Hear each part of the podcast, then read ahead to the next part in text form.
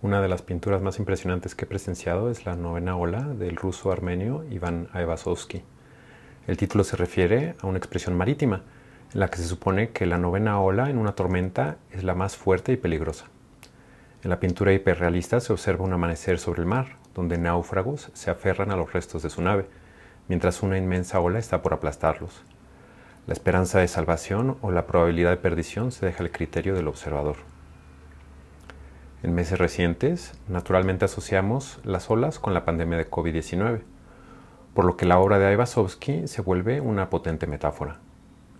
La tormenta pandémica ya ha destrozado nuestras naves y nos aferramos a sus restos, mientras que permanece la incertidumbre de nuestra salvación o perdición.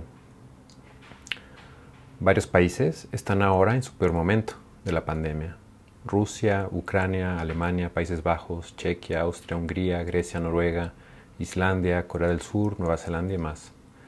Estados Unidos lleva en su sexta ola, mientras que en México estamos empezando nuestra cuarta. Los casos ya han estado aumentando en las Baja Californias, en Sonora, Chihuahua, Sinaloa y Ciudad de México. Las vacunas son muy útiles, pero en contra de lo que muchos pensaron, no son una solución. Podemos verlo en países con mayores tasas de vacunación que nosotros. Casi todos tienen o han tenido rebrotes.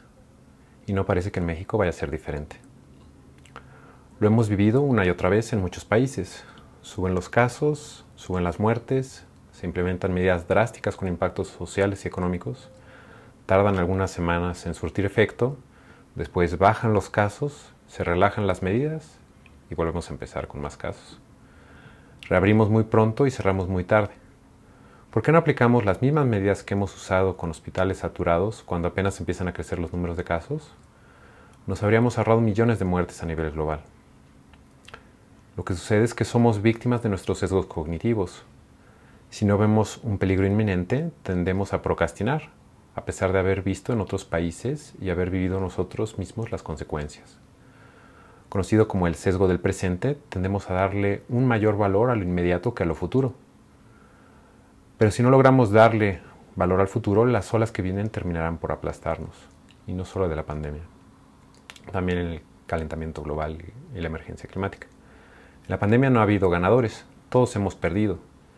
La diferencia es qué tanto ha perdido cada país y qué tanto está dispuesto a seguir perdiendo. Hay quienes dicen que debemos de aprender a vivir con COVID-19, pero si alguien nos dijera que debemos de aprender a vivir con viruela, sarampión, peste bubónica, antrax o poliomielitis alguna otra, ¿Lo aceptaríamos? ¿Por qué sufrir si tenemos herramientas para contener COVID-19? ¿Que ¿Cuáles son? A estas alturas todos deberíamos de saberlo, pero es impresionante cómo la desinformación se ha propagado y arraigado. En primer lugar, una de las medidas más eficaces, fáciles y baratas es el uso correcto del cubrebocas. En cuestiones de salud pública, hagámosle caso a los médicos, no a gobernadoras de Campeche. Protege a quien lo usa y a los demás y no solo contra COVID-19. En segundo lugar, se han aplicado casi 7.7 mil millones de dosis de vacunas a nivel global, casi una por habitante. Ya han demostrado que son seguras y reducen considerablemente el riesgo de contagio, la severidad de la enfermedad y la probabilidad de hospitalización y muerte. 3.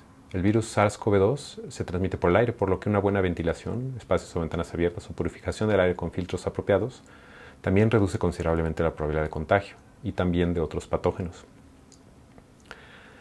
Mientras más personas haya congregadas, aumenta la probabilidad de contagio, especialmente si no se respeta alguna de las medidas anteriores.